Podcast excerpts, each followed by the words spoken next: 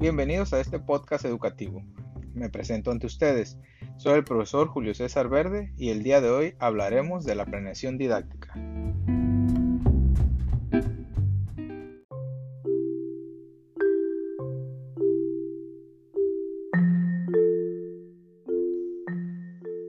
¿Qué es la planeación didáctica? La SEP en 2009 define la planeación didáctica como la organización de un conjunto de ideas y actividades que permiten desarrollar un proceso educativo con sentido significativo y de continuidad. Constituye un modelo o patrón que permite al docente enfrentar su práctica de forma ordenada y congruente. En otro punto de vista, la planeación didáctica es un proceso que busca prever diversos futuros en relación con los procesos educativos, especificando fines, objetivos y metas, en lo cual permite definir cursos de acción y determinar los recursos y estrategias más apropiadas para lograr su realización. En este sentido, la planeación didáctica consciente y anticipada busca optimizar recursos y poner en práctica diversas estrategias con el fin de conjugar una serie de factores que garanticen el máximo logro de los aprendizajes de los alumnos. ¿Qué factores se deben tomar en cuenta para el diseño de la planeación didáctica? 1. Tener en cuenta los saberes previos del estudiante. 2.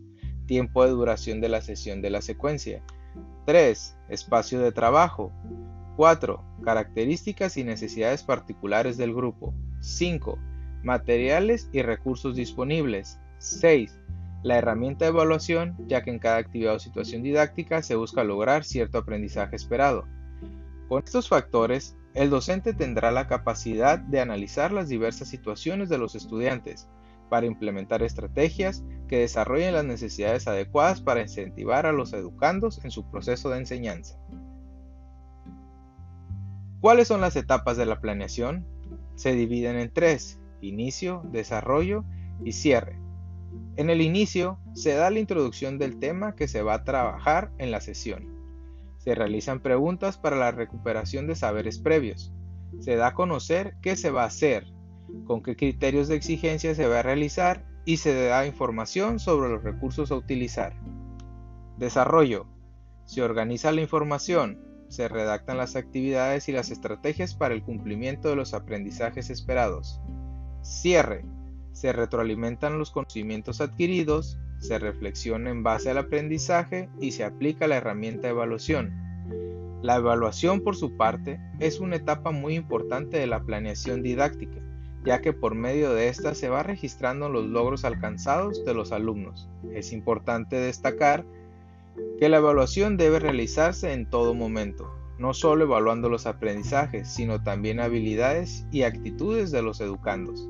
Por su parte, la evaluación tiene como objetivo mejorar el desempeño de los estudiantes e identificar sus áreas de oportunidad, a la vez que es un factor que impulsa la transformación pedagógica y el seguimiento de los aprendizajes.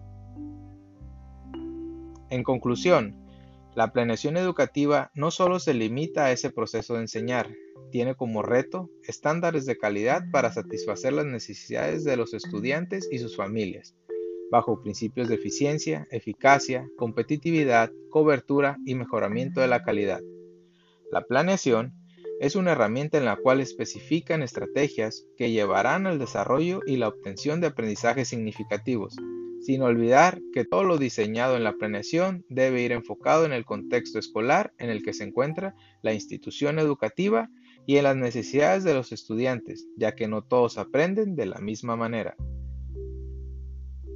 Por mi parte es todo, espero les haya agradado la información sobre planeación educativa, que tengan un excelente día lleno de salud y mucho éxito.